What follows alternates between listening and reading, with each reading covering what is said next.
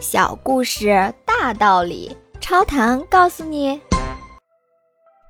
有两匹为主人拉货的马，平日里尽管主人家境贫寒，但还是选用上好的草料，精心喂养它们，以期待它们能在拉货时多出力，早日使家境变得殷实起来。但是每一次拉货，其中一匹马总是偷懒，拉的货要比另外一匹少的很多。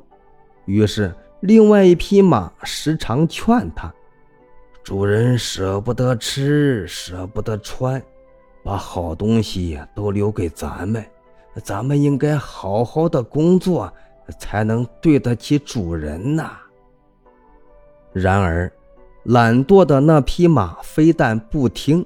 反而取笑他：“你呀，就是天生的贱命，知道吗？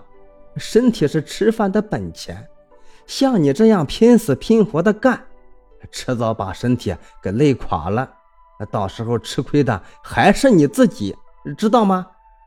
见他如此固执，另外一匹马也只好作罢。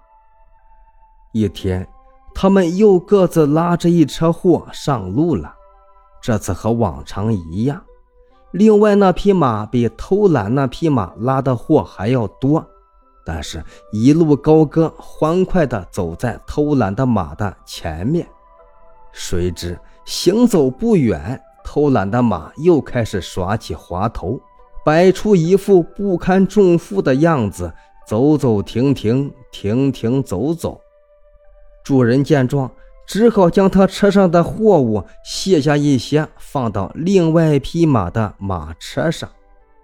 这下，偷懒的马更加的轻快，他轻松地跑了起来。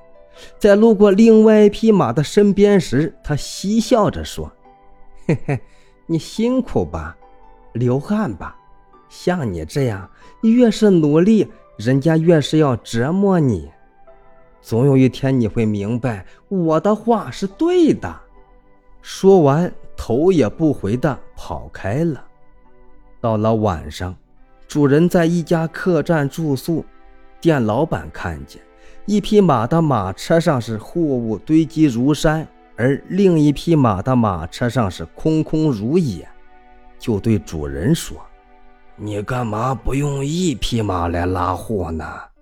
啊，这样不是可以省下不少买草料的钱吗？主人一听这话，心想：“哎，是啊，我干嘛要多养一匹不能干活的马呢？这样下去，不是白白的浪费钱吗？”于是他回家之后，便把这匹偷懒的马卖给了屠宰场。